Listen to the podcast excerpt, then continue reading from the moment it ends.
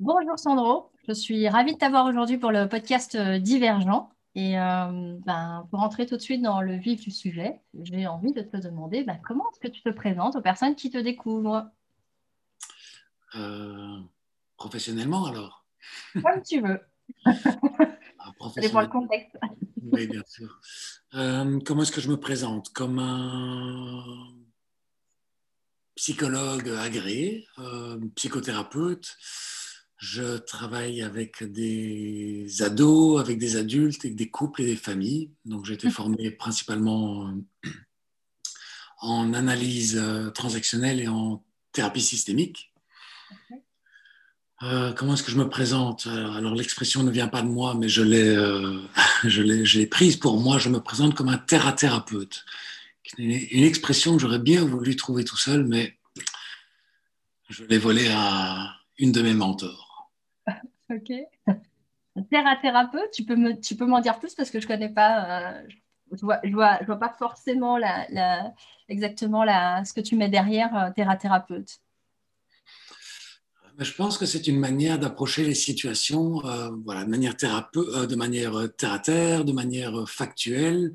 Euh, alors, c'est pas toujours utile ou efficace dans toutes les situations, mais dans pas mal de situations, ça permet euh, à mes clients euh, de revenir entre guillemets. Je vais utiliser des expressions un peu terre à terre justement, mais un peu sur le plancher des vaches.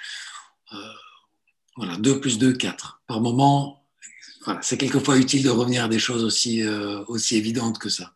D'accord, ok, je comprends mieux. Donc, euh, c'est ça, de, de- de simplifier quelque part, c'est ça, des choses qui parfois peuvent être, euh, simple- allez, paraître complexes. Euh, c'est ça, Oui, ça. ramener. euh, Oui. Simplifier sans, sans devenir simpliste. Oui, Et, mhm, et je vois bien que, surtout avec les ados, ça marche bien de leur parler, comme, comme eux disent, hein, de leur parler cash, de leur parler vrai en fait. Ils mhm, apprécient le fait qu'on ne tergiverse pas, qu'on ne tourne pas autour du pot, mais qu'on parle, on parle vrai. mhm. Ok, C'est un levier, un outil, mais oui, un levier thérapeutique. c'est ça. Ok, cool. Bah, merci du coup pour, euh, pour cette, euh, cette introduction ou cette euh, mise en, mise en jambe, j'ai envie de dire. Et euh, j'aurais envie déjà de te proposer un premier exercice qui, voilà, qui moi m'amuse beaucoup et que j'aime bien proposer à mes invités, qui est bah, si tu n'étais pas Sandro et que tu étais autre chose qu'un être humain, euh, qu'est-ce que tu serais? Est-ce que tu serais un arbre, un, un animal, euh, une couleur, un symbole, euh, une saison, une musique, que sais-je, autre chose? Bah, qu'est-ce que tu serais et pourquoi? Écoute, je sais que je ne serai pas un arbre, c'est trop statique pour moi. Euh, quand tu me poses la question, la première chose qui me vient, parce que je pense que c'est quelque chose auquel je pense depuis longtemps, euh, et, et je- et j'entends bien que dans, dans cette période du Covid, ça, ça devient très à la mode, heureusement et malheureusement, je pense que je serai un van de voyage. J'ai des envies de, de- de partir à la découverte en ayant le moins de possessions possible, euh, Mhm. détaché matériellement possible et euh, à la découverte. Et c'est assez mobile pour moi. Mhm. Oui, ça bouge plus qu'un arbre en tout cas, je pense. Pas tous, hein, il y a des caravanes qui restent là des années et des années, mais c'est pas ma conception en tout cas. Euh, C'est pour ça que tu as dit un van de voyage, donc Oui, oui. mobile, donc du coup qui bouge, hein, on est d'accord. Ok, donc j'entends parce qu'il y a cette, euh, cette envie de, de- de mobilité et de découverte, c'est bien ça? Oui, il y a tellement de choses à voir, tellement de choses à découvrir. On vit dans une époque, euh, alors en dehors même du van de voyage, euh, je trouve qu'on vit dans une époque où, en tout cas pour moi, la grande difficulté, c'est de trier. C'est-à-dire, il y a tellement d'informations aujourd'hui, tellement de podcasts, justement, tellement de documentaires, tellement de savoir à portée de, de nos dix doigts par nos écrans et, et plein Mhm. d'autres manières, mais tellement de choses à découvrir que, en tout cas pour moi, ça devient très difficile de euh, renoncer à certains savoirs. Ouais, c'est ça, me, me, me restreindre. Voilà, je suis un grand curieux quand même. Il y a beaucoup de choses qui m'intéressent. Ok, ok, j'entends, je, je vois bien ce que tu veux dire. Et effectivement, il y a, il y a tellement, et c'est, parle même de surinformation dans tous les sens que du coup, bah, on n'a que 24 heures sur une journée, donc on pas, on peut pas tout voir, tout entendre, tout découvrir en même temps. Donc, euh, donc, Tu vois, ça fait bien avec euh, quand j'étais euh, quand j'étais enfant. Je me souviens que euh, tu sais la question habituelle qui est si tu avais trois vœux, quels seraient tes vœux? Un de mes premiers vœux, à l'époque en tout cas, oui, ça a bien changé depuis, ça c'est sûr. mes premiers vœux, voire même le premier vœu à l'époque, était de ne pas avoir la nécessité de dormir. Parce que je trouvais que les 9 heures qu'on passait à dormir étaient une perte de temps. Bon, à l'époque, c'était selon mes valeurs. Je me disais, toutes les bandes dessinées que j'aurais pu lire pendant 9 heures, tous les livres. Donc, tu vois, ça, ça, vient, de, ça vient de loin, en fait. D'accord, ok, j'entends. Donc, cette envie, euh, finalement, de dire, bon, et, si ces 9 heures-là, je pouvais les, consacrer à, quelque chose de plus intéressant, on va dire ça comme ça, entre guillemets, que, euh, que dormir. Ok, ouais, super. Euh, mais du coup, tu me, tu me tends la perche quelque part, euh, parce que du coup, ma proposition, bah, justement, tu parles un, un, petit peu déjà de ton enfance, bah, c'est justement cet endroit raconte-moi un petit peu ton histoire, tu, tu la commences où tu veux, tu m'en dis ce que tu veux, tu la termines où tu veux, et on a le temps de t'écouter avec grand plaisir. Euh... Bah, mon histoire, par où commencer? Alors, je suis né, euh, j'ai pas mal, euh, j'ai quand même pas mal bougé. Je suis né en Italie, je suis arrivé en Belgique, euh, pas tout seul, hein, j'étais tellement petit à l'époque, pour retourner en France pendant 5 ans. donc, de mes 8 à 13, j'ai vécu au sud de la France.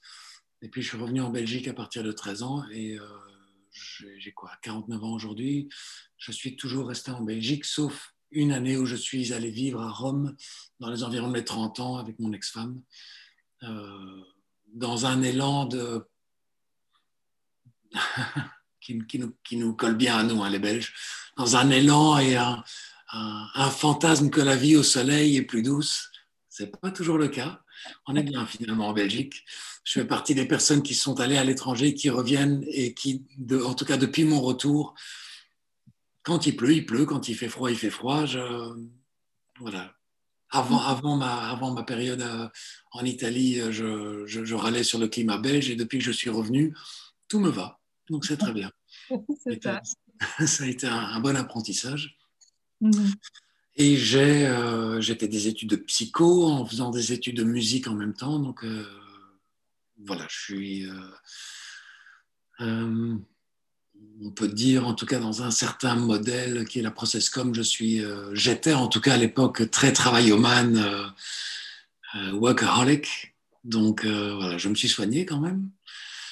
ce qui ne m'empêche pas de continuer à pas mal travailler, mais voilà, je mets bien mes besoins en avant aujourd'hui. Mm-hmm. Donc j'ai fait la psycho et la musique en même temps pour entreprendre une carrière de musicien pendant quelques années. Euh, j'ai fait pas mal de sites internet pendant huit ans. C'est aussi quelque chose qui m'a passionné pour revenir finalement de manière euh, euh, très concentrée dans le sens presque, presque exclusivement à la psycho. Donc c'est là où j'ai développé. Je, comment expliquer ça?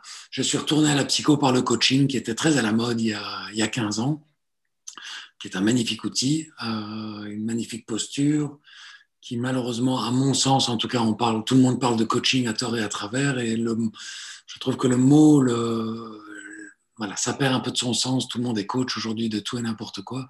Or, c'est vraiment une posture intéressante et ça s'apprend, donc euh, rien.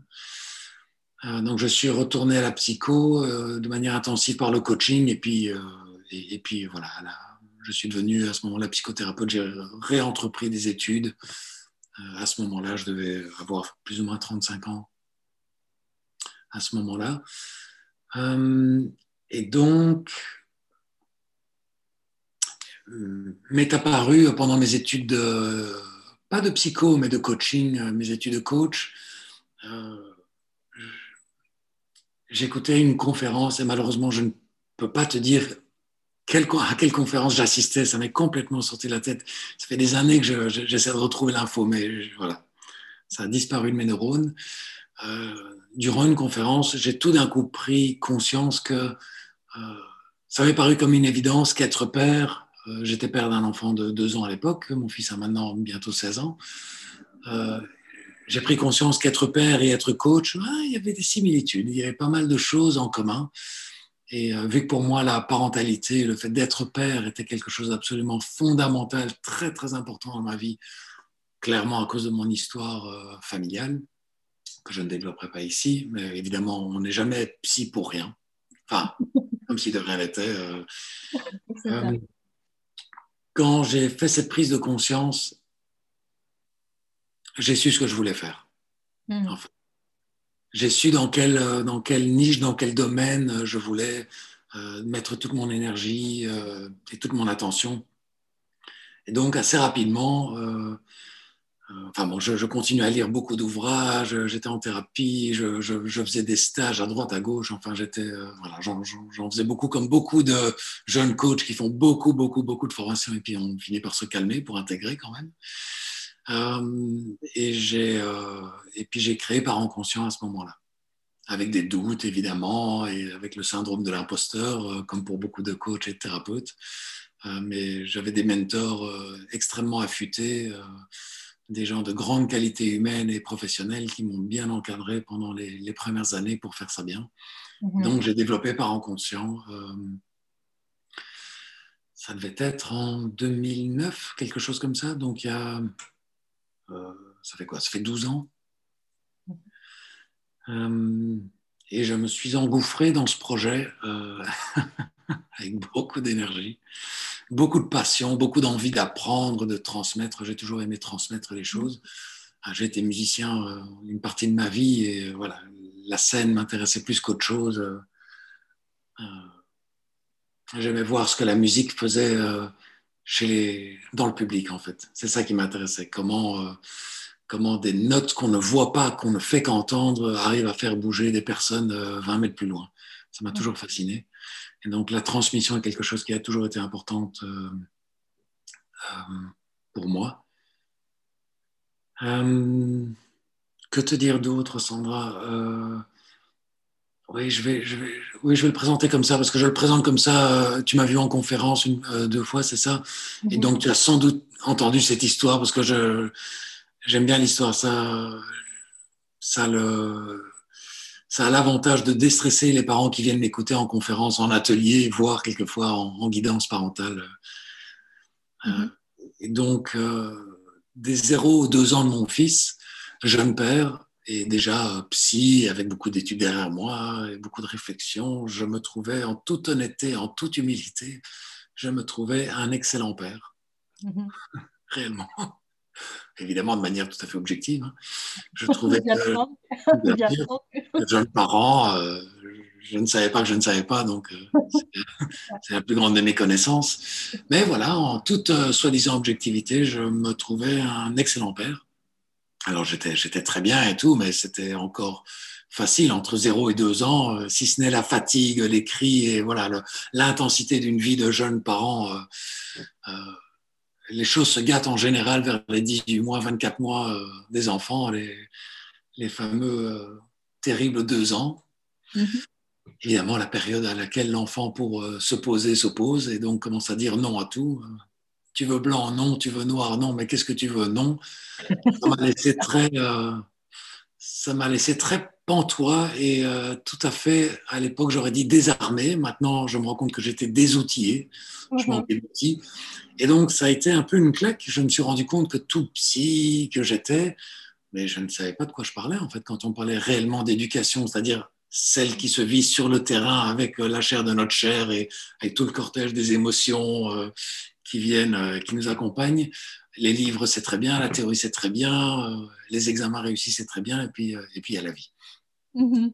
Et vu que je suis un homme assez, comme j'ai dit en, en, début de présentation, terre à terre, et que et puis, j'aime bien bien faire les choses et que la parentalité était importante pour moi, mais je me suis vraiment engouffré en fait dans, dans parents conscients, euh, dans apprendre pour être un meilleur père et transmettre pour euh, faire des, des, parents qui viennent m'écouter ou qui viennent euh, demander un suivi de, meilleurs parents. Mm-hmm. Meilleurs parents, j'entends par là des parents plus ajustés en fait. Euh, j'ai un jour demandé à un de mes mentors quelle était sa définition d'un bon parent, et ça m'a beaucoup tranquillisé. Et, euh, cette personne disait qu'un bon parent, euh, c'était un parent qui se pose des questions et qui va chercher des réponses. Mm-hmm. Et ça enlève toute une partie de, pour les parents qui veulent, qui cherchent à être parfaits, ce qui est tout à fait catastrophique pour les enfants, déjà inatteignable et catastrophique. Mais je trouve que ça, ça avait l'élégance d'enlever la, la pression que en tout cas, mm. je me mettais à l'époque et que certains parents se mettent. Mm-hmm. Et donc, parent conscient est né de mes lacunes, de mes incompétences en tant que jeune père. Je ne savais pas que je ne savais pas. Mhm. Euh, et donc, j'ai voulu développer un projet, alors, comme tu as bien compris, principalement pour m'éduquer moi-même mhm. euh, et puis transmettre. Euh, voilà, j'ai voulu passer d'une éducation à l'instinct, ce que je faisais, c'est-à-dire je faisais comme j'imaginais à l'époque qu'il fallait faire, basé sur mes intuitions ou sur ce que je n'avais pas aimé ou aimé de l'éducation que moi j'avais reçue, mhm. qui est un grand classique. Mhm. Donc j'ai voulu passer de cette éducation à l'instinct à une éducation en conscience. Alors c'est pas de la pleine conscience, c'est de la conscience, c'est-à-dire euh, pouvoir avoir suffisamment de recul pour euh, savoir que dire ou que faire ou qu'est-ce que je ne devais pas faire justement ou pas dire à mon fils en fonction de son âge, en fonction du contexte. J'avais envie, de, en tout cas, j'avais besoin à l'époque de repères euh, extrêmement concrets. Et donc j'ai tourné tout mon enseignement maintenant depuis plus de dix ans euh, vers euh, voilà concrètement, pratiquement. Et les mm. parents et professionnels de l'éducation qui viennent me voir maintenant me demandent en fait réellement, et c'est souvent le cas, hein, qu'est-ce que je fais réellement sur le terrain, qu'est-ce que je dis à mes enfants, qu'est-ce que je dis à mes ados? Et pourquoi, etc. Mhm. Euh, et alors, je suis ravi de faire ce métier. J'adore ce métier. Alors, pas tous les jours, hein, c'est comme tout le monde. Il y a des jours où on n'a pas envie de travailler. Euh, mais en règle générale, même dans les moments où je suis assez, euh, assez down, comme on dit, où j'ai plus trop envie de travailler, il y a des périodes comme ça, eh bien, je me, je me raccroche au fait que bien que je connaisse cette matière en long, en large maintenant, en tout cas dans mon domaine de compétences, et je continue à me former comme beaucoup de coachs et de, thérapeutes euh, tout au long de l'année, tout au long des, années. Plutôt. Ça n'arrête pas, ouais. Ça n'arrête pas, c'est ça. Mais c'est tellement passionnant aussi. Mm-hmm. Et puis toutes les formations aujourd'hui en ligne, euh, enfin, c'est le choix est gigantesque. Il n'est pas impossible que je vienne, j'y vienne aussi aux formations en ligne. Je me tâte déjà depuis quelques années, avant bien même le Covid ça fait 6-7 ans que je me pose la question. Visiblement, je n'ai pas encore répondu. Euh, mais euh, l'avantage, pourquoi j'aime tant mon métier, un, il me passionne, et puis deux, euh, le fait d'expliquer, revenir, me calquer à la situation des parents qui viennent me voir, me réentendre moi-même expliquer des, repères, des principes de base, euh, des, choses que tout parent devrait savoir, mais de les expliquer en fonction du contexte du client qui vient me voir, me permet en fait chaque fois de me le réexpliquer à moi-même et je le comprends de mieux en mieux. Et donc je, comprends quand j'ai des, parents qui viennent m'écouter en conférence une fois et puis suivent un atelier de deux jours par exemple ou quelquefois de huit soirées et je les retrouve, euh, euh, ils reviennent chez moi trois, quatre mois, six mois, un an ou deux ans après et je m'entends leur réexpliquer les choses. Et ça me, ça, me, ça me rappelle aussi combien de fois j'ai dû, moi, mm. réentendre la même chose de mes mentors, de mes thérapeutes, ou même de ma propre voix vers mes propres tympans, pour réellement intégrer les choses. Ça m'a mm-hmm. toujours fasciné à quel point nous avons besoin de répétition. Les enfants ont besoin de répétition, et nous avons tellement souvent besoin de répétition aussi. Il arrive que, voilà, que le franc tombe directement et voilà, c'est des grands moments de bonheur, mais euh, je me souviens un jour euh, en, thérapie avoir compris quelque chose et dire à mon thérapeute euh, Mais pourquoi est-ce que tu m'as pas dit ça il y a deux ans? Et de l'entendre lui me dire Ça fait deux ans qu'on en parle. et à y penser un peu plus intelligemment, oui, on en parlait directement, indirectement. Euh, par, la, par la bande, euh, voilà, en biais, euh, en subliminal, en direct. Et il avait totalement raison. C'était le thème des deux dernières années, sauf que j'avais pas assez de, de recul, d'intelligence ou de jugeote, enfin qu'importe le mot, pour, pour voir ça de, en position méta, c'est-à-dire avec une position un peu plus élevée. Quoi. Mmh mmh Et donc aujourd'hui, mon parcours, ben, je le je partage mon quotidien entre l'éducation de mon fils de, 16 ans et je découvre l'adolescence en même temps que lui, à des intensités différentes. Hein. Bien sûr, mais c'est quand même c'est tout un chemin pour nos ados et surtout dans cette période de Covid, c'est tellement difficile pour, euh, mm-hmm. pour eux. Euh, voilà, il faut rester très très vigilant dans cette période-ci. et puis c'est nouveau pour moi aussi. alors, ce que j'en sais, ce que je sais de l'adolescence m'aide beaucoup, mais et puis il y a la vie. Oui, c'est ça. il y a le terrain, comme tu disais. C'est toutes les nuances de gris entre les deux et, l'émotionnel et, mm-hmm. et, le processus et le contenu. Enfin bon, bref, c'est un peu du jargon de, de coach ou de, ou de psy. Mais donc voilà, je partage mon temps avec beaucoup de travail pour parents conscients, beaucoup de clients. Euh, je continue à beaucoup lire, beaucoup me former, écrire des futurs ateliers, parce que c'est vraiment une partie de mon métier que, que j'affectionne tout particulièrement. Donner des conférences, donner des ateliers. Il se passe quelque chose dans les groupes. Mm. Il, se passe, il, il se passe vraiment quelque chose dans le travail de groupe. Mhm. Ça fait aussi des années que je me dis que je, je ferais bien des groupes thérapeutiques pour en avoir euh, vécu quelques-uns pendant des années euh, pour moi-même. Euh, je sais combien ça, combien ça apporte à un individu de faire du travail aux côtés d'autres personnes. Mhm. Donc voilà, j'ai vraiment l'intention de développer encore plus que ces dix dernières années mes ateliers. Et voilà, comme j'ai dit, pourquoi pas par caméra interposée, c'est ce que je fais un peu maintenant par à cause du Covid, on est bien obligé, mais pourquoi pas proposer ça, euh, voilà, un mix entre des parties préenregistrées, des parties en groupe, euh, voilà. Mhm. J'imagine que tu sais que toutes ces, toutes ces choses-là prennent tellement de temps euh, à mettre en place. Ou pas. Ou pas, oui. C'est ça. C'est une là-dessus en off. Euh, ok, cool. Mais par contre, tu vois, tu titilles quand même ma curiosité par rapport à ce que tu nous partages. Donc, il y a vraiment un parcours et j'entends qu'il y a genre un, un, travail en parallèle entre ce que tu fais euh, au niveau professionnel et ce que tu fais en tant que, en tant que papa. Euh, mais là, ce que j'aimerais que tu, voilà, que tu, avec ce que tu nous as partagé là, bah, quel serait du coup les apprentissages de sagesse quelque part que tu auras envie de transmettre à nos auditeurs par rapport à justement ce parcours où, tu dis ben, tu, euh, tu, tu, as, tu as suivi plein de formations, tu as, tu as tout un bagage théorique, j'ai envie de dire ça comme ça, et puis à un moment donné, tu te retrouves euh, confronté, on va dire ça comme ça, à la réalité du terrain, et là, il y a un gap. Et, euh, et, ben, j'imagine qu'il y a pas mal d'auditeurs qui sont parents et qui, tu sais, entre les formations en parentalité positive et, et puis la réalité du terrain, quand, quand tu perds euh, les pédales, quand ton enfant te répond non pour la quatorzième fois ou, minimum. Ou, voilà, au minimum, c'est ça. Euh, bah, ça m'intéresserait voilà, que tu me dises bah, c'est quoi du coup tous les apprentissages que tu ressors de tes différentes phases de, vie là que tu viens de nous partager? Bien, écoute, j'ai beau travailler tous les jours dans ce domaine depuis, depuis 12 ans et continue à me former, etc. Euh, pour moi, la parentalité, c'est un job. C'est-à-dire que c'était déjà une évidence euh, quand j'ai pris conscience de tout ça vers les deux ans de mon fils.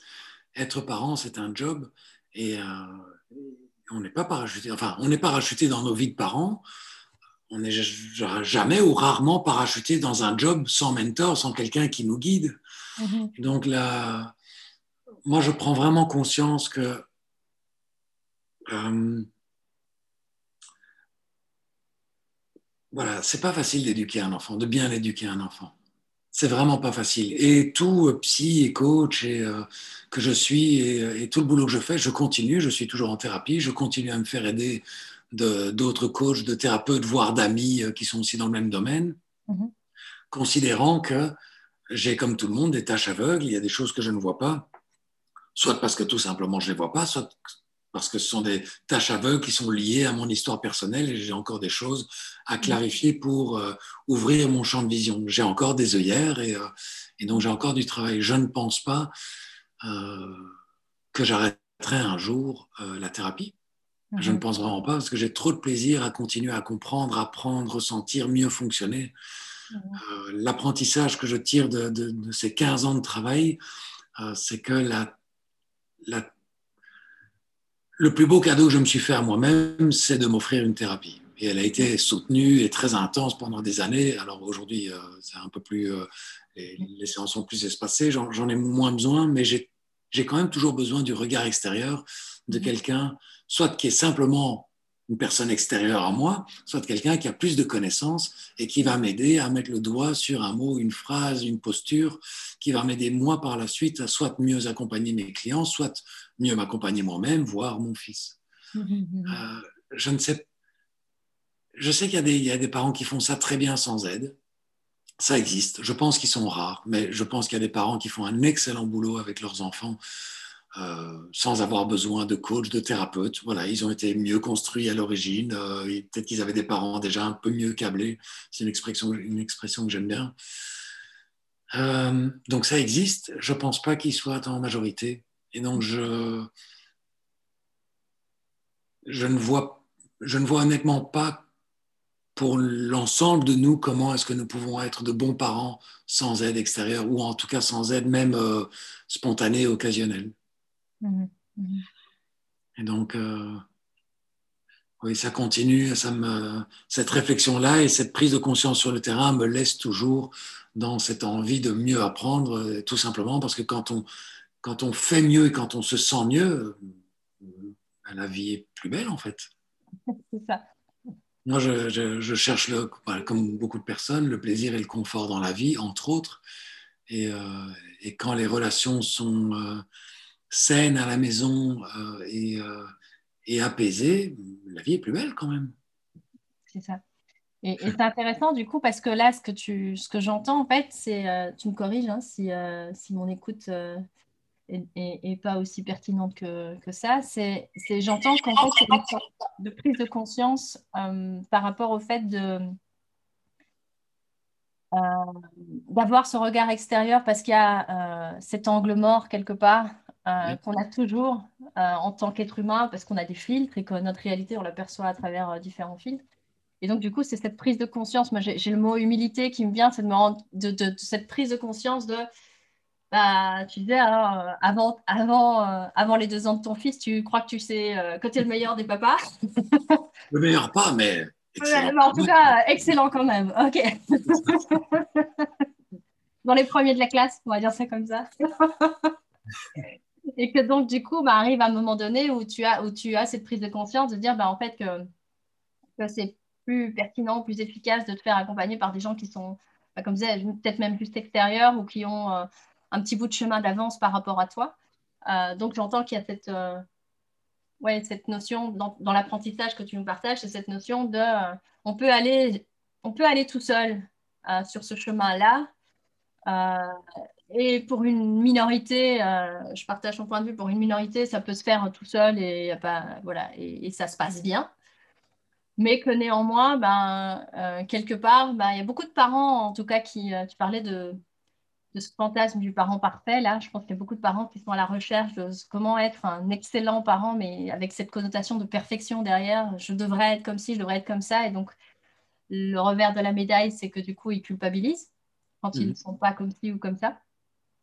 Euh, et, que justement, je pense qu'avoir un, thérapeute, un psy, euh, un, voilà, un, ami extérieur ou enfin quelqu'un ou un parent ou un grand-parent, j'en sais rien, mais qui soit euh, une personne méta, enfin une personne qui soit extérieure, non impliquée émotionnellement ou je sais pas, mais en tout cas qui ne soit pas dans le système, on va dire, qui, qui peut permettre justement cette prise de, de recul et de permettre aussi aux parents, parce que tu parlais de construction à la base, ça m'a ça interpellé, ben, c'est ça, c'est que euh, du coup, j'ai envie de te poser la question, vu ton expertise, c'est euh, est-ce que selon toi, c'est euh, possible, et tu parlais de, parentalité instinctive aussi, est-ce que c'est possible que justement une personne, un parent qui a eu un certain modèle d'éducation et du coup qui va réagir par opposition en disant non, mais ça, moi, je ne veux pas, euh, je ne veux pas reproduire ce schéma-là. Est-ce que c'est possible que juste seul avec ce, cette démarche-là, ce soit, euh, comme tu disais, quelque chose qui soit euh, de l'ordre de la, je mets vraiment entre guillemets, bonne éducation? Parentale Non, je ne pense pas. Mhm. quand on devient, quand on devient parent, il y a en général, je vais, je vais être un peu, euh, un peu simple sans vouloir être simpliste, euh, il y a deux grandes tendances. Euh, La première étant, eh bien, ça j'ai reçu dans mon enfance, ceci, cela, cela, hein, j'ai reçu dans mon enfance et j'ai aimé, et donc je vais reproduire avec mon enfant ou mes enfants. Mm-hmm. Et à côté de ça, par contre, ceci et cela et cela et cela et cela, je n'ai pas aimé, et donc je ne reproduirai pas à mes enfants, je ne leur ferai pas subir ce que moi j'ai subi, mm-hmm. donc je ferai l'opposé. Le problème de ce modèle, c'est qu'on continue à faire de la même chose, mm-hmm. c'est-à-dire qu'on continue à prendre comme unique référence notre vécu, que ce soit en action en réaction, euh, soit on refait ou on réagit, on fait l'inverse, c'est la seule référence. Or, pour moi, l'idée derrière la guidance parentale ou le coaching parental, si on, si on a envie d'utiliser ce mot-là, c'est d'enlever les œillères et d'ouvrir une palette de comportements, de de postures, d'outils, de compréhension, de sensations, d'émotions. C'est d'ouvrir le spectre pour les parents pour que eux puissent à ce moment-là, dans un vaste choix, choisir ce qu'ils ont réellement eux envie de transmettre à leurs enfants en fonction de leurs valeurs, de leurs croyances, et pas simplement par rapport à ce qu'ils ont vécu. Donc, être en réaction par rapport à notre enfance, par rapport à l'éducation qu'on a reçue ou les, choses qui nous ont fait du tort, non, je pense pas que ce soit, euh, c'est pas suffisant. la réflexion n'est pas poussée suffisamment loin. Et ça me fait penser, tu vois, à cette notion d'ouverture des champs des possibles. Du coup, en fait, ce que, tu proposes, c'est ça, c'est de permettre aux parents de, de sortir un peu de ça j'aime, ça j'aime pas et de ce que j'ai déjà reçu. Et donc, du coup, n'avoir qu'une seule vision, enfin, partir en fait d'une base de, données ou d'éléments qu'on a reçus, mais sans avoir du coup la, visibilité euh, des autres euh, façons de faire, du coup, si j'entends bien. Et, et d'ailleurs, tu l'as. Pardon ma voix. Mm-hmm. Euh, et par contre, euh, tu, euh, tu l'amènes d'une certaine manière, tu dis, voilà, j'aime et j'aime pas. Mm-hmm. alors, c'est très bien de savoir ce qu'on aime et ce qu'on n'aime pas, mais il y a quand même tout un champ de réflexion sur de quoi est-ce que l'enfant a besoin? Mm-hmm, que nous, parents, nous aimions ou nous n'aimions pas quelque chose. C'est pas supposément dans l'équation, quoi, quelque part. oui, c'est ça. Il y, a des, il, y a, des, périodes, euh, des, des, moments, des contextes dans lesquels euh, ce dont le parent a envie ou pas envie, ce qu'il aime ou n'aime pas, ne rentre même pas dans l'équation. Mm-hmm. Au bout de huit mois, quand nos enfants euh, nous réveillent trois fois par nuit et nous sommes éreintés, éreintés, épuisés, est-ce qu'on a envie de se lever? Non. Est-ce que ça nous fait plaisir? Non. Est-ce qu'on doit? Oui. Dans ce mm-hmm. contexte-là, oui. Donc la question envie, pas envie, j'aime, j'aime pas, n'est pas toujours la meilleure question à se poser. Mm-hmm. Je, vois ça souvent avec des parents euh, qui ont des ados et qui finissent par me dire ouais mais moi j'ai pas envie de faire ci, j'ai pas envie de faire ça. Et or c'est envie pas envie et souvent la manière avec laquelle l'adolescence se présente.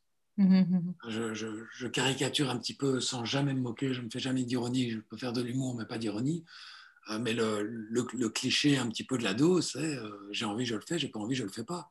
Pourquoi est-ce mhm. que je le ferais Vu que j'ai pas envie, le jour où j'aurai envie, je le ferai. Mais là, j'ai pas envie, donc je vais pas le faire. Mhm, mhm. Donc, les, donc les, les, ados parlent souvent envie, pas envie, et c'est très bien, c'est lié à leur, à, leur âge. Et, La maturité. Très bien.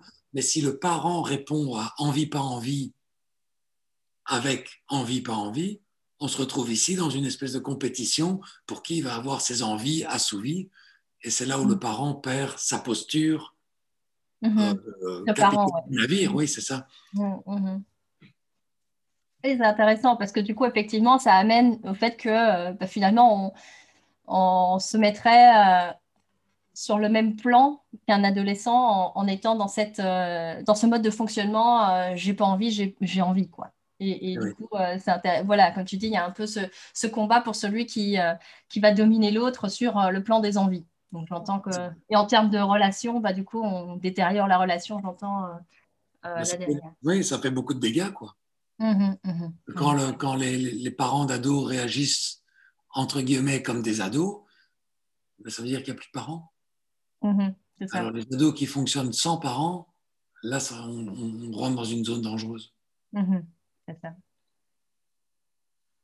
Et euh, du coup, Sandra, tu vois, je, bah, j'entends que voilà, que tu as vraiment cette passion dans euh, la guidance parentale et euh, bah, au niveau aussi des, familles en général, peu importe l'âge des enfants. J'entends qu'il y a les ados, mais qu'il y a aussi les jeunes enfants. Ah oui. Et ben, j'aimerais bien savoir, enfin, tu me partages, ben, qu'est-ce qui t'anime dans le fait de, faire ce que tu fais avec autant de passion? Pourquoi c'est si important pour toi quelque part? Avec cette approche, tu sais, un peu à la Simon Sinek de pourquoi tu fais ce que tu fais en fait?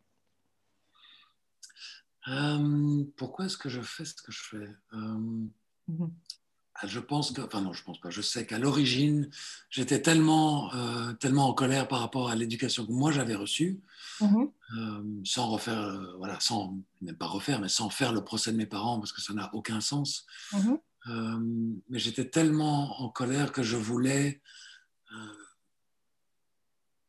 je ne sais pas comment dire ça, rétablir ou contrebalancer ça euh, mhm. d'une certaine manière. Et j'avais du mal à me dépatouiller là-dedans jusqu'au moment où euh, un de mes formateurs m'a fait comprendre le bienfait et mhm. l'énergie formidable que l'on peut trouver dans la colère. Mhm.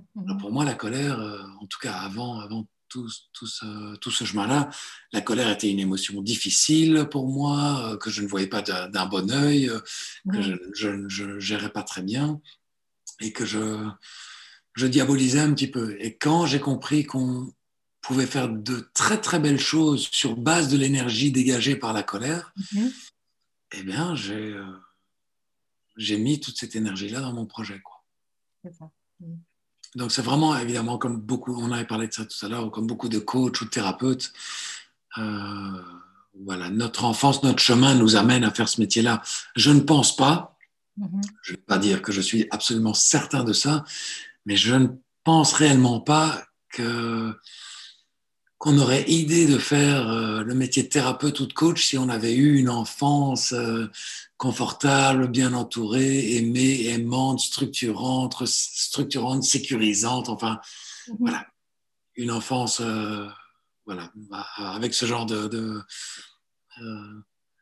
d'environnement, ouais, mhm. d'environnement, d'image. Mhm. Et donc, ce qui me motive aujourd'hui, alors je vais être un peu idéaliste. Euh, non, je, vais, je, vais, me lâcher, je vais l'être complètement. Ça fait des années que je me dis que, et je pense pas que ça arrivera malheureusement, mais que si par miracle ou par prise de conscience, nous, tous les parents sur cette planète éduquaient mieux leurs enfants, c'est-à-dire si on, pouvait bien éduquer deux ou trois générations d'enfants d'affilée, c'est-à-dire en aimant nos enfants sans violence, avec beaucoup de structure pour réduire les angoisses, beaucoup de sécurité par le cadre, beaucoup d'amour, de, renforcement positif, enfin tout, ce qui, tous les éléments qui peuvent entrer dans, dans une éducation au service de l'enfant. J'ai la conviction, peut-être tout à fait utopique, que si nous avions deux ou trois générations d'affilée d'enfants structurés, aimés, sur d'eux-mêmes, je pense que la toute grande majorité des problèmes sur cette planète disparaîtraient euh, mm. d'eux-mêmes. Alors c'est peut-être un peu utopiste, euh, mais à toute petite échelle, dans les familles que j'accompagne, dans la mienne, dans, autour de moi, je vois bien que euh, quand les enfants sont mieux guidés, éduqués, ils vont mieux. Les mhm. parents vont mieux, l'amour recircule, euh, la famille est apaisée jusqu'au prochain conflit, mais en tout cas, il y a, un apaisement. Et donc, je vois bien que la, vie est plus belle, plus confortable, il y a plus de plaisir, il y a plus d'amour. Mhm. Mhm.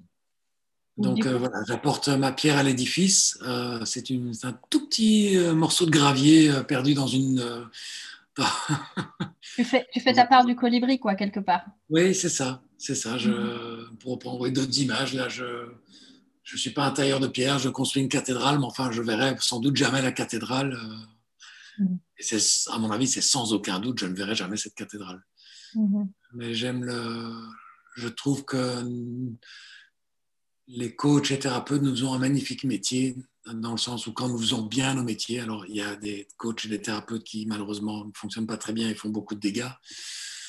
J'entends souvent ça et j'ai beaucoup d'exemples. Euh, Mais quand nous sommes suffisamment ancrés, euh, calibrés, euh, conscients et résilients, altruistes, nous faisons que du bien. Mm-hmm. Et ça ça, ça, ça me tient en fait. Même les jours où j'ai pas envie de travailler, je me dis que je fais avancer le monde d'un millionième de millimètre. Mais c'est déjà ça. Mm. Et du coup, tu vois, dans, ce que tu me partageais, j'aimerais bien que tu me dises un peu plus par rapport à, ta... Euh... En plus, ça me rappelle une des conférences où tu avais utilisé la... Ma mémoire est bonne, hein, c'est toi, euh, la, métaphore du homard et euh, par rapport à l'estime de soi ou la confiance en soi, je pense, chez les enfants.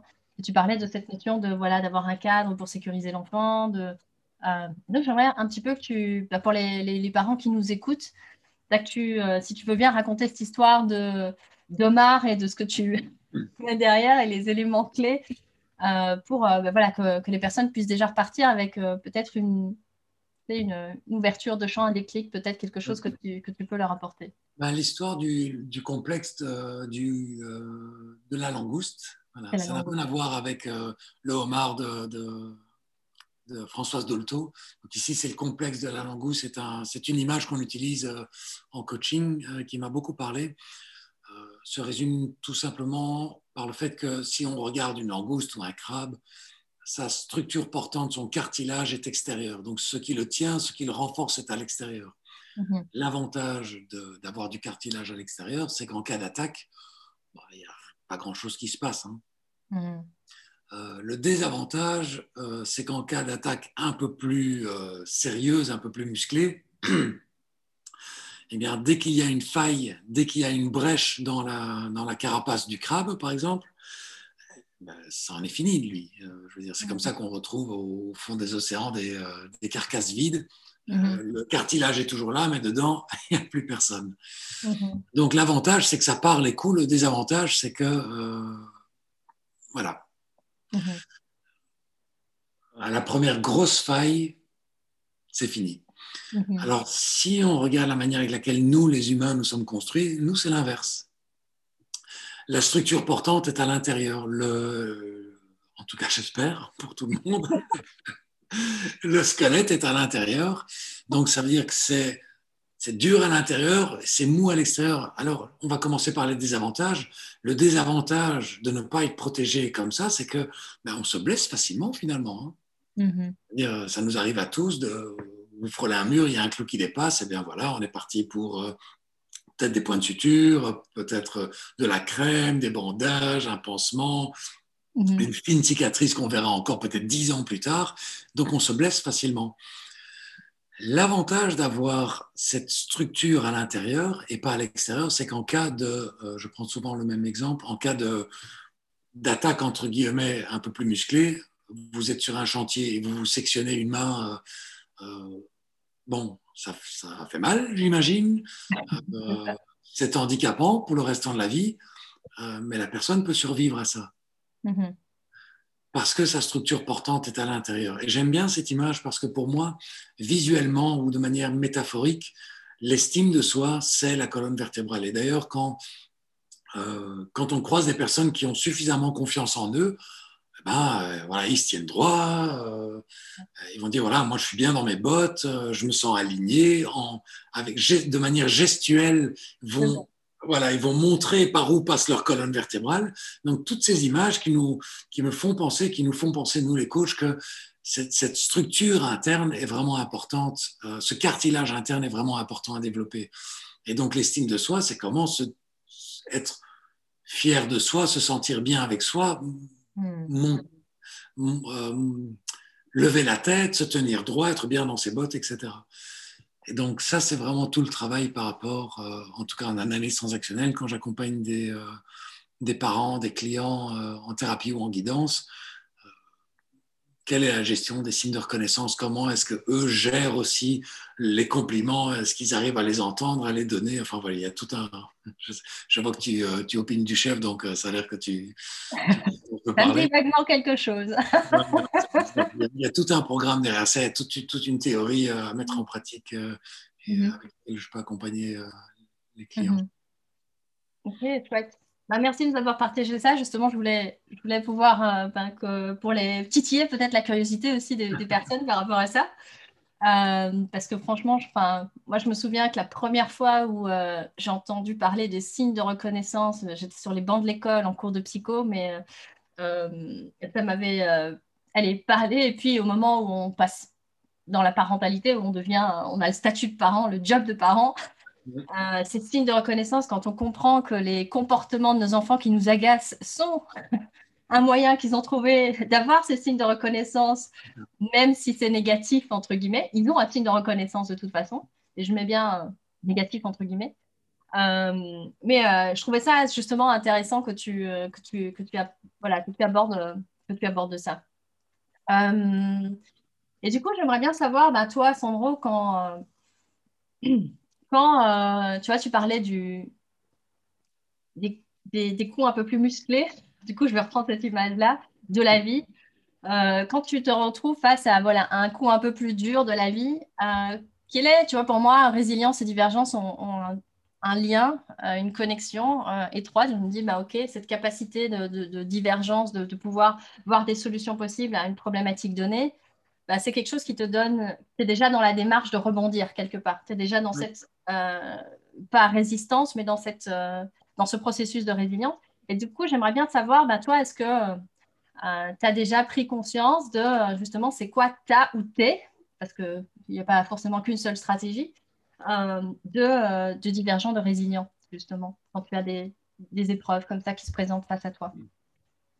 Eh ben, tu vois, c'est là où tu vas voir le, côté terre à terre et très factuel et très, euh, quelquefois, très ou trop analytique.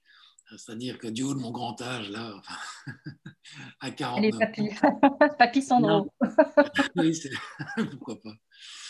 Euh, ben, tu vois, j'ai observé que, euh, et je ne vais pas réinventer l'eau chaude, mais qu'à toute mauvaise période succède une belle période et inversement. Euh, et donc j'ai pris, euh, à force de euh, me prendre des portes dans, la figure, et comme tout le monde, des, bonnes périodes, des mauvaises périodes, des coups et des, coups bas, j'ai fini par, un, me rappeler dans les périodes où je suis vraiment pas bien, où, où je vis un moment difficile, que tout passe. Mm. Alors, j'essaie de ne pas me dire ça quand je vis un bon moment. Là, je. Là, là, là éternel. Là, tu veux que ça passe. C'est d'illusion que ça va rester comme ça, mais je sais que je suis en train de me bercer d'illusions. C'est tout à fait conscient, mais ça me fait rire. Donc, quand je, quand, voilà, je passe par un moment difficile, je sais que tout passe. Mm-hmm. Euh, et c'est tout. Et tout mm-hmm. passe. Et donc, en général, ce que je fais, c'est que je, euh, je me mets dans l'action.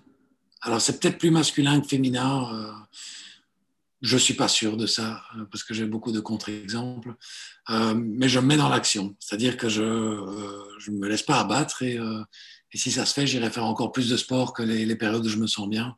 Mhm. Je vais, et ça c'est un mot que, alors les personnes qui me connaissent vont sourire à ce moment-là, je vais m'obliger à, je vais me contraindre, je vais, je vais faire autorité pour moi à ce moment-là.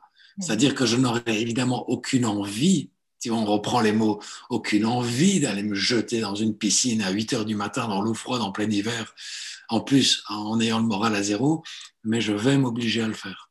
Mm. Donc je ne vais pas me demander si j'ai envie ou pas, parce que je connais déjà la réponse, je vais m'obliger.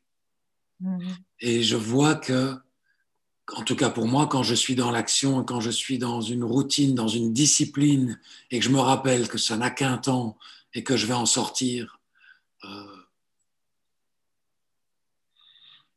eh bien, ça m'aide aussi par le fait que, et de nouveau, c'est très, tu vas voir, c'est très analytique et très logique. Euh, heureusement qu'on sent de la colère, de la tristesse et de la peur, mm. et pas tout le temps de la joie. Parce que si nous étions tout le temps heureux et joyeux, je vois déjà ton, regard, euh, comment savoir qu'on, comment savoir? Donc la vie est pleine de contrastes Mhm. pour qu'on puisse la goûter aussi. Mhm. Et donc, quand je ne suis pas bien, je me dis que c'est, euh, entre guillemets, c'est peut-être pas le bon exemple, mais je vais le dire quand même, avec des guillemets, je paye pour un moment où euh, ça va vraiment être bon.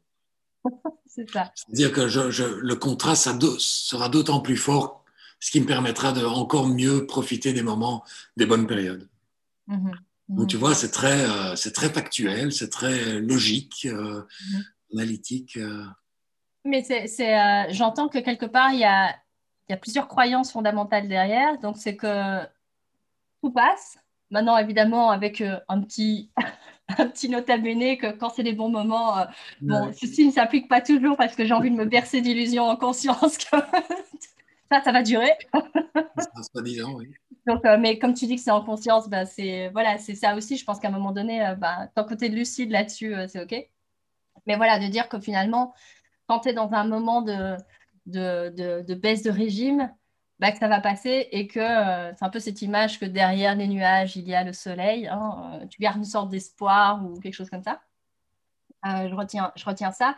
Et que donc, dans ta stratégie à toi, et ça me fait penser à cette notion de le mouvement crée le mouvement. Donc, de, de, de, te, la stratégie de, de, divergence, de pouvoir, euh, c'est de, finalement te mettre en action dans, dans des choses que tu n'as pas forcément envie, comme tu disais. Et je trouve ça super intéressant, tu vois, parce que ça va, à mon avis, polariser un peu ce truc. Je vais m'obliger, je vais me forcer. Ah, mais non, il faut surtout pas te forcer. Non, mais ça ne va pas. Euh, il ne faut pas se forcer dans la vie. Il faut tout doit être dans le flow et dans le, et dans le plaisir. Et, et tu vois, ça, ce que tu disais, s'il n'y a, a, que de la joie et du plaisir, ben comment, par rapport à quoi? Il y a toujours un cadre de contraste, comme on dit. Donc, euh, comment tu peux. Oui, mais tu vois, quand tu. C'est vrai que j'entends beaucoup de personnes dire mais il ne faut pas se forcer dans la vie, euh, il ne faut pas s'obliger. Euh, ah bon? quand on devient parent, on se rend compte qu'on oblige nos enfants à faire certaines choses euh, et quelquefois il faut les forcer, quelquefois un peu les traîner et on les ouvre à la vie. ils n'ont pas tous les jours envie d'aller en stage de foot quand il fait, euh, je pense cet exemple-là, on est en pleine vacances, là, euh, il fait pas très beau, il neige, bon, bah, tu as un stage, vas-y, j'ai pas envie, ben, force-toi, oblige-toi, apprends. Mm-hmm. Dans l'adversité, mais ça, ça, ça, forge aussi. Et c'est très modélisant.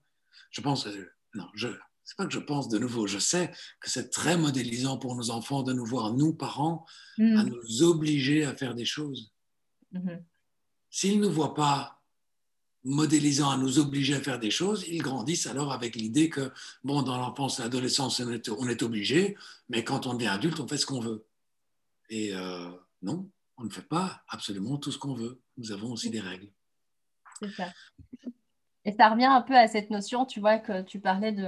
moi, j'ai l'image d'une pièce quelque part, c'est que il euh, y, a, y, a, plaisir et puis il y a, y, a, y a, des plaisirs, je vais dire ça comme ça, et que la vie, c'est euh, un cycle entre les deux. C'est que tu parlais de ce passe ben, dans les deux sens et la et, voilà, tout fonctionne sur ce schéma-là de, de, cycle et de et de d'aller-retour, on va dire ça comme ça. Donc, euh, donc j'entends qu'il y a cette, euh, cette notion-là aussi de, ben, dans ta stratégie de, euh, oui, de ce que je vois aujourd'hui qui est quelque chose, je vais me contraindre, je vais me forcer, etc. Ben, demain, ça va me permettre d'apprécier encore plus euh, le, le, plaisir que je vais avoir une fois que je serai sortie de ce, de ce, de ce moment un peu plus difficile.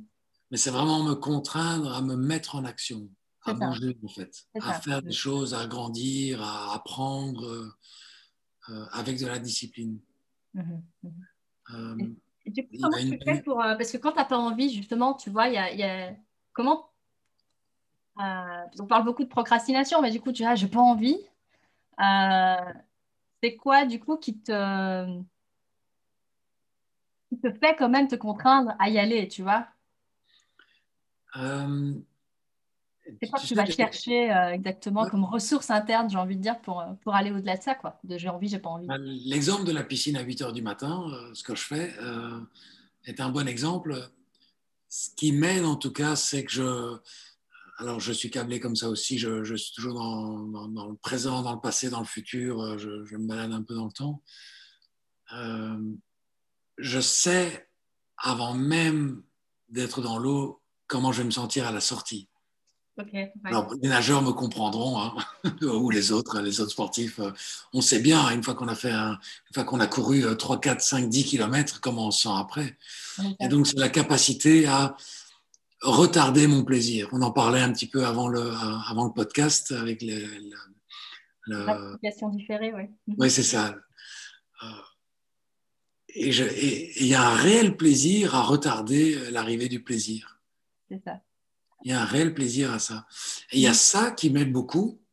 Euh, bon, je t'avoue que pour le chocolat, j'ai du mal à différer mon plaisir. pour beaucoup d'autres choses, ça va.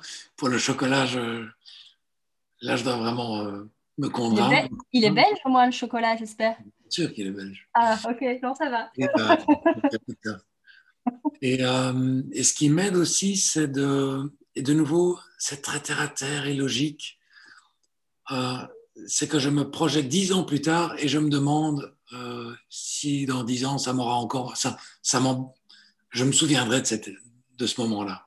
Mm-hmm. Et la probabilité, en tout cas pour les petites choses contraignantes de la vie, est que non, bien sûr que non. Mm-hmm. Il y a plein de choses, il y a beaucoup de choses qui ont dû m'enquiquiner il y a 10, 15, 20 ans, et, je m'en souviens plus. C'est ça. Donc, mhm. Voilà, les choses passent. Alors, je parle bien des, voilà, des, pas des grands drames dans la vie, évidemment, mais euh, pour les petites contraintes de la vie, bon, est-ce qu'il y a vraiment de quoi, mhm. de, quoi s'énerver? J'ai envie de te partager quelque chose que j'ai, euh, que, que j'ai euh, que j'ai vu sur, euh, sur YouTube quelque part. Je, serais bien incapable de te donner le, lien, malheureusement. Mais c'est un, un, sage indien avec beaucoup d'humour, un beau sourire et un rire euh, assez... Euh, communicatif Communicatif, oui, c'est ça. Qui explique avec un schéma tout simple sa philosophie de la vie. Et depuis que j'ai vu ça il y a 4-5 ans, j'y repense souvent. Alors, il a un tout petit tableau et il commence tout en haut en disant, voilà, est-ce que j'ai un problème, oui ou non? Alors, si, dans la branche non, si j'ai pas de problème, sa réponse est pourquoi m'inquiéter? Si euh, on va du côté euh, la branche oui, se pose une deuxième question. Est-ce que je peux y faire quelque chose, oui ou non? Hmm. Alors, si c'est oui, si la personne peut faire, si nous pouvons faire quelque chose du problème, ben pourquoi s'inquiéter? Et si la réponse est non, ben pourquoi s'inquiéter? Et donc, on a la même réponse. C'est très simple. Là, c'est pas simple, c'est un peu simpliste. Mais je trouve, alors, cette personne fait ça avec beaucoup d'humour. On entend les rires dans la salle. Euh, voilà, ça m'a bien inspiré euh, pour prendre un peu de distance et me mettre en position méta euh, plus souvent dans mon privé, voilà, autant que dans le professionnel. Mmh mmh ok, génial. Et oui, donc on entend qu'il y a vraiment cette, cette posture du coup de, de, pouvoir prise de recul par rapport à ce qui nous arrive et de se poser la question, ben, je, me disais, est-ce que, est que ça vaut la peine finalement de m'inquiéter pour ça? Et, euh, et en gros, d'après ce que tu dis avec ce sage, ben, en gros, euh, c'est jamais vraiment pertinent de s'inquiéter parce que maîtrise ou pas maîtrise sur la situation, au final, euh, voilà, c'est pas tout à fait dans notre, de notre ressort. Quoi. Mais du coup, j'aurais bien envie de je te demandais maintenant, tu vois, après tout cet échange qu'on a eu aujourd'hui ensemble, euh, pour les personnes qui nous, qui nous, qui nous ont écoutés, euh, si tu avais un, allez, je vais peut-être plusieurs, je vais quand même élargir si jamais tu as plusieurs messages, euh, que tu voudrais vraiment, tu vois, qu'ils retirent de, ce, de, de ton interview aujourd'hui, ce serait quoi? Qu'est-ce que tu aimerais que les, avec ce avec quoi les gens repartent?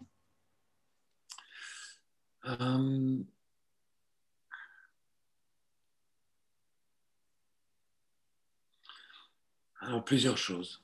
La mhm. première, c'est que être parent est un métier et c'est vraiment un métier difficile, réellement difficile. On ne nous prévient pas avant de devenir parent, on le découvre. C'est que du bonheur. c'est que du bonheur, c'est facile, tu verras, c'est que de l'amour. Oui, alors il y a beaucoup d'amour et il y a beaucoup de difficultés. C'est vraiment un métier en soi et on n'est pas préparé. Mhm. Euh, ça, c'est la première chose. La deuxième, c'est que on n'est pas trop de deux pour éduquer un enfant. Mhm. Et que la formule, la formule n'est pas de moi, mais d'un de mes collègues et mentors aussi.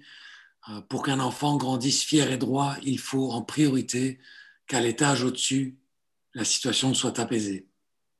C'est-à-dire que plus les parents sont apaisés entre eux, plus ils font alliance, plus l'enfant a à ce moment-là l'occasion de réellement vivre son enfance et pas de se sentir euh, aspiré dans le monde des adultes à devoir gérer euh, ce qui se passe entre papa et maman ou père et mère. Euh, et donc le travail des parents, le travail en équipe, parce que je considère voilà, les parents comme une équipe parentale, en tout cas je leur souhaite de fonctionner comme une équipe parentale, est absolument fondamental pour le, le, bon devenir de, de l'enfant, de l'ado. Donc on n'est pas trop de deux et on n'est pas trop de trois dans le sens où, euh, voilà, moi j'encourage vraiment tous les parents à se faire aider, que ce soit par euh, des gens qui ont euh, un peu plus de conscience, un peu plus d'ouverture ou de, recul, que ce soit des privés ou des professionnels. mais pour moi, la guidance parentale et la thérapie, c'est un investissement. C'est un réel investissement. Je suis toujours un peu dépité, je t'avoue, euh, quand j'entends des parents euh, dire que. Alors, c'est vrai que les ateliers ont un certain coût. Il faut bien que, il faut bien que je vive, il faut bien payer les salles, et enfin, tout le développement. Enfin, bon, bref, en tant qu'indépendant, les, indépendants me comprendront. Euh, c'est vrai que les ateliers ont un coût, et pour certaines personnes, le coût est assez élevé. Ça dépend, chacun son, son niveau financier. Mais mis à part ça, j'entends souvent des personnes dire Moi, j'ai pas envie de mettre cet argent-là, ce que je peux tout à fait respecter. Mhm. Mais quand j'entends le nombre de week-ends, de situations, de, de, conflits, l'intensité des conflits à travers lesquels ces familles doivent passer, j'ai toujours envie de leur dire Mais est-ce que ça ne vaudrait quand même pas la peine que vous serriez peut-être votre ceinture et on regarde ça que du côté financier. On peut regarder ça du côté euh, euh, le temps investi dans l'accompagnement. On voilà, on peut le regarder comme ça, mais est-ce que ça ne vaudrait pas la peine que vous preniez sur vous et sur votre temps pour apprendre à faire autrement mmh. Moi, je trouve que c'est un réel investissement. C'est vrai, en temps, en énergie, en argent. Euh, mais je, je reçois quelquefois des familles qui souffrent depuis des années, depuis 10 mm. ans, 15 ans, avec des crises monumentales, des enfants qui partent dans tous les sens, des parents qui ne savent pas ou n'osent pas recadrer leurs enfants, par exemple, et qui vivent des, et qui, vivent des situations ou des vacances complètement saccagées. Et je me, je me dis toujours, c'est tellement dommage c'est tellement dommage de ne pas investir dans de la connaissance et des, week-ends de formation ou, euh, de la guidance, ou qu'importe la, méthode. Pour moi, ce chemin-là, c'est un investissement. En tout cas, je, sais que c'est le, plus beau cadeau que moi, je me suis fait à moi-même, c'est-à-dire d'avoir entamé une, thérapie il y a des années et des années et de la, et de, la prolonger, de la soutenir de manière euh, voilà, mmh. assez intense, en tout cas en fonction des périodes, en fonction de mes besoins. Mmh. Donc, euh, faites-vous aider mhm. par des gens. J'entends cette notion d'investissez en vous quelque part, c'est ça? Oui, bien sûr. Oui, et, tu vois. et, pour les, et pour la famille, finalement. C'est pas. comme tu dis, c'est quelque chose finalement, je pense envie d'un retour sur investissement euh, presque dans l'écosystème familial, du coup. Oui, c'est-à-dire que je, je, rencontre beaucoup, évidemment, d'adultes qui, euh, entre guillemets, fonctionnent mal. Quand je dis fonctionnent mal, c'est-à-dire qu'ils ne fonctionnent pas de manière euh, suffisamment confortables pour eux-mêmes. Hmm. Et donc, quand je vois un client arriver dans mon cabinet de consultation, me parler de l'inconfort qu'il a dans sa vie, très souvent lié à la manière avec laquelle on l'a traité dans son enfance, hmm. et que je me dis qu'il y a 60 ans de souffrance, peut-être pas tous les jours, mais en tout cas, ou même une espèce de lame de fond de souffrance constante. Hmm. Euh, en tant que parent, de nouveau de manière très pragmatique, qui était le mot que je cherchais tout à l'heure, parce que c'est ma manière d'aborder les choses aussi. Et je vois l'éducation que je, donne à mon fils, euh, donc en parallèle avec sa mère, évidemment, parce qu'on est deux à l'éduquer quand même. Euh, je me dis qu'on travaille beaucoup pour lui. Euh, pendant une vingtaine d'années, on va arrondir, mm-hmm. et qu'il va nos enfants sont destinés à vivre, on, nous dit ça à 80 ou 100 ans. Bon, imaginons, imaginons même les 100 ans. Et donc, je me dis tout simplement que chaque jour que je travaille, c'est quatre jours de sa vie mm. où il sera confortable, en partie grâce à l'éducation. Après, il a tout son chemin à faire. Mais mm. j'aime bien cette notion de, je ne sais pas si on doit le voir comme ça, mais d'une espèce de rentabilité dû à l'investissement qu'on met dans l'éducation de nos enfants. À partir de leurs 20 ans, peut-être 22, 23, maximum 25, ils sont, en, ils sont dans leur propre vie. Et nous, notre job de parents à ce moment-là, en tout cas au jour le jour, est terminé. Au joie bonheur, nous récupérons notre autonomie, notre liberté. Et je ah, tu me fais rêver, tu me fais rêver. Mais oui, moi, toi, toi c'est dans 15 ans, moi, c'est dans 5, tu vois. Oh là là là là. Voilà, donc oui, mm. j'ai vraiment envie de, passer ce message de faites-vous aider pour vous simplifier la vie. Mm. Et quelquefois, euh, quelquefois, une phrase d'un professionnel peut faire prendre conscience et nous aider pendant des mois et des mois et des mois. En tout cas, ça a été le cas pour moi. Ben, écoute, merci beaucoup parce que je pense qu'il y a pas mal de, nos auditeurs qui sont parents aussi. c'est quand même quelque chose qu'on est nombreux à expérimenter, on va dire ça comme ça. Euh, donc, je pense qu'ils pourront justement, ben, grâce, à, ben, grâce à ton parcours et à ton expertise, ben, comme ça, avoir des, pistes, des, peut-être des déclics et des, ouvertures de champs de possibles, justement, par rapport à, ça. Donc, euh, merci beaucoup, en tout cas, pour le temps que tu m'as consacré aujourd'hui et que, du coup, tu, voilà, que tu participes au podcast Divergent. Je suis vraiment ravie de t'avoir eu. Et, euh, et, du coup, ben, j'ai juste envie de te dire ben, à très bientôt parce que je pense qu'on va encore rester en contact. Un grand plaisir.